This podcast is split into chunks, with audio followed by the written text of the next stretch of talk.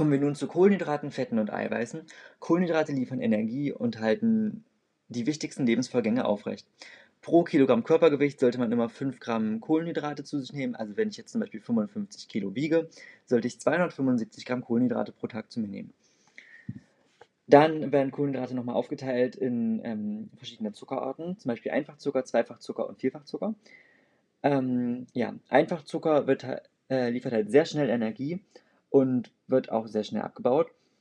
Er wird auch zum Beispiel Traubenzucker genannt. Er besteht aus Glucose, er ist leicht wasserlöslich und hat eine Süßkraft von 1,5 Rohrzucker. Dann gibt es beim Einfachzucker noch den Fruchtzucker. Der besteht aus Fructose, er ist leicht wasserlöslich und hat die höchste Süßkraft. Und dann gibt es noch den Schleimzucker, die Galaktose. Ähm, der ist sehr schwer wasserlöslich. Dann den Zweifachzucker. Er ähm, liefert nicht so schnell Energie und er wird abgebaut in Einfachzucker. Das ist zum Beispiel Malzzucker, der besteht aus Maltose. Dann gibt es Rohrzucker und Rübenzucker, der besteht aus Saccharose. Und dann gibt es noch Milchzucker, das ist Laktose. Und bei den Vielfachzuckern, die werden nicht sofort abgebaut und sie werden schrittweise im Körper abgebaut. Äh, sie liefern nicht sofort Energie und werden schrittweise im Körper abgebaut. So. Das ist zum Beispiel Stärke ähm, oder Glyzogen oder Zellulose die werden halt nicht so schnell abgebaut. Und haben halt, also bestehen halt quasi aus ganz viel Traubenzucker und deswegen dauert das länger, bis die auch Energie liefern. Dann gibt es noch das Garverhalten von Zucker. Ähm, Haushaltszucker ist zum Beispiel wasserlöslich. Feiner Zucker verklumpt sehr schnell und man sollte immer darauf achten, dass man Gerichte nach dem Kochen, äh, nach dem Garen süßt, weil das sonst eklig ist. So, kommen wir dann zu den Fetten.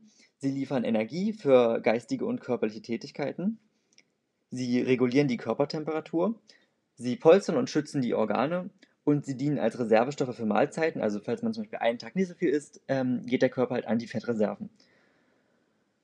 So, dann sollte man immer 1 Gramm Körpergewicht pro Kilogramm, äh, 1 Gramm, 1 Gramm Fette pro Kilogramm Körpergewicht rechnen. Zum Beispiel, wenn man 55 Kilo wiegt, sollte man pro Tag ungefähr 55 Gramm Fette zu sich nehmen. Dann gibt es noch die Eiweiße. Sie helfen beim Wachstum und der Erneuerung von Körperzellen.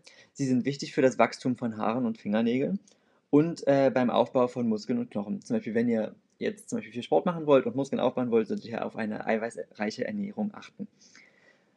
Hierbei sollte man auch wieder 1 Gramm Eiweiße pro Kilogramm Körpergewicht am Tag berechnen. Zum Beispiel wieder bei 55 Kilogramm 55 Gramm Eiweiß am Tag. Reicht. So, bei einer Unterversorgung kann es hierbei zu Entwicklungsstörungen kommen und bei einer Überversorgung wird der Überschuss verbrannt und ähm, dabei kann, können halt die Nieren oder der Stoffwechsel beeinträchtigt werden. Und ab 60 Grad wird Eiweiß fest.